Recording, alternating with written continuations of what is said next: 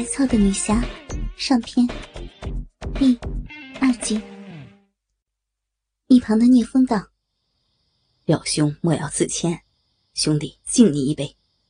素知你海量，今日不醉不归。可惜李兄不在，否则就更加痛快了。”周文丽道：“李兄尚未回来吗？”宇文君道：“李兄去迎请一位前辈，莫要管他，咱们痛饮就是。”王秋莹暗自心惊。她素知丈夫一向不善饮酒，这等饮法别露了破绽。正自寻思，忽觉大腿一热，豁然一惊。低头看去，却是宇文君的一只大手，在席下正摩挲自己的大腿。不禁又羞又怒，正欲愤然起身，忽然想到自己现实身份，不觉一软。重又跌落座上，粉面已是焦红一片。宇文君见了，暗自得意。素闻这皇妹容貌艳丽，自视清高，不得近身。今日一见，果然不错。看来今日有机可乘，倒要好好的把握。周文丽见妻子欲起又坐。脸色异样，只道是担心自己的酒量不够，怕露了行迹。转念之下，暗运纯阳内功，将碗中酒一饮而尽。众人叫好，当下举杯共饮，笑语喧哗，气氛倒是热烈。只有房秋莹如坐针毡，暗自焦急。宇文君整只手握着她裙下光滑的玉腿，来回摸弄，轻火手指搔弄几下。房秋莹虽受侵犯，却不敢叫嚷，只有正襟危坐，当没事发生。宇文君手越来越快，更开始向上摸索，手指在房秋莹的大腿内侧游动，不时还隔着亵裤。触碰他的逼，房秋莹身子一震，险些叫出声来。她从未让丈夫以外的人触碰过自己的身体，如今竟让自己的死敌当着丈夫的面随意轻薄，心中倍感羞耻，又寻思道：“这皇妹号称冷艳魔女，作风当是豪放。”我若不小心泄了行迹，岂不误了大事？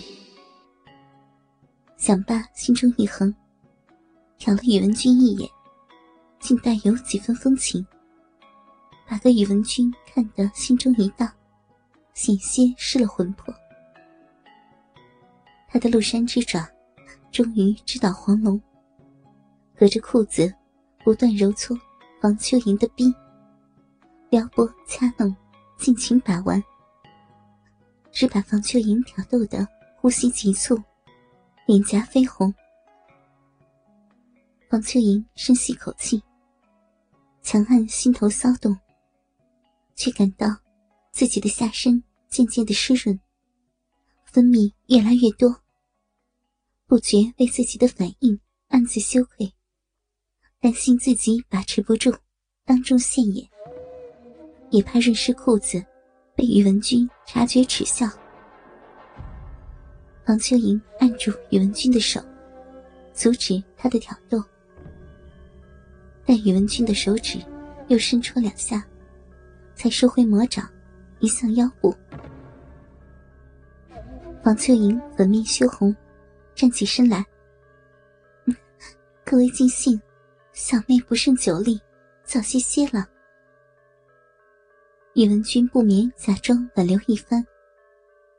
房秋莹看了丈夫一眼，转身走出帐外。众人又畅饮一会儿。宇文君心里想着美艳的冷艳魔女，哪里还坐得住？起身道：“我还有些公事要忙，各位慢饮。”说罢，离席而去。周文丽暗自寻思脱身之计，表面上开怀畅饮，暗运内功，将酒逼出体外，滴在桌下。铁铺陀等人见他喝得凶猛，不敢对饮。又过一会儿，周文丽身形不稳，口齿模糊，聂风笑道：“ 廖兄醉了。”与吴青云一起搀扶周文丽走出帐外。房秋莹回到睡帐，反复思虑如何着手，却无丝毫头绪。想到今晚情形，不由心中一动。对，何不利用皇妹的身份接近宇文君，也许能探到波失乐金的下落。又想到。这岂不是拿自己做诱饵？想到刚才被他摸弄小臂的事情，不觉面上一红。正自寻思，有人后动帐门。房秋莹以为是周文丽，急忙开门，却见宇文君立在门口，不由一愣：“啊，都统深夜来此。”话未说完，他不由突然想到。如果皇妹与宇文君早已有染，自己岂非要任他淫辱？想到这，不由感到一阵不妙。宇文君跨步迈进，回首关上帐门，淫笑着，一把将房秋莹搂在了怀里。房秋莹一下懵在那里，不知该做如何反应。宇文君见他没有挣扎，而且在席间更是任自己摸索，定是对自己有意思，更加俯首吻上房秋莹双唇，舌尖挤开贝齿，探入口内，捉住香舌，尽情吸吮逗弄。左手隔衣，握住他右边丰满的大奶子，不停揉搓。右手在房秋莹浑圆的屁股和大腿间来回的抚摸，房秋莹被挑拨得娇哼细喘，动体轻颤，心头阵阵慌乱，奋力推开宇文君，定了定神，媚声道：“都统这般心急，好生唐突。”宇文君呵呵笑着，又从后面拥住房秋莹。没事儿，刚才在酒席之上，不是已经唐突过了？连胯间那个妙处都肯让我摸了，现在却要假装正经。说着话，一手搂紧房秋莹的纤腰，一手竟插入许间玉凤裤带，探摸下去，目标直奔女人羞处。房秋莹正在思索解脱之法，突然感觉到宇文君的大手已经插入裤内，探到了自己胯间。同时，一个坚硬灼热的东西强硬的顶上自己的臀沟里。身心狂震的他极力挣扎道：“快些住手！”突厥背心一麻，顿时失去了力量。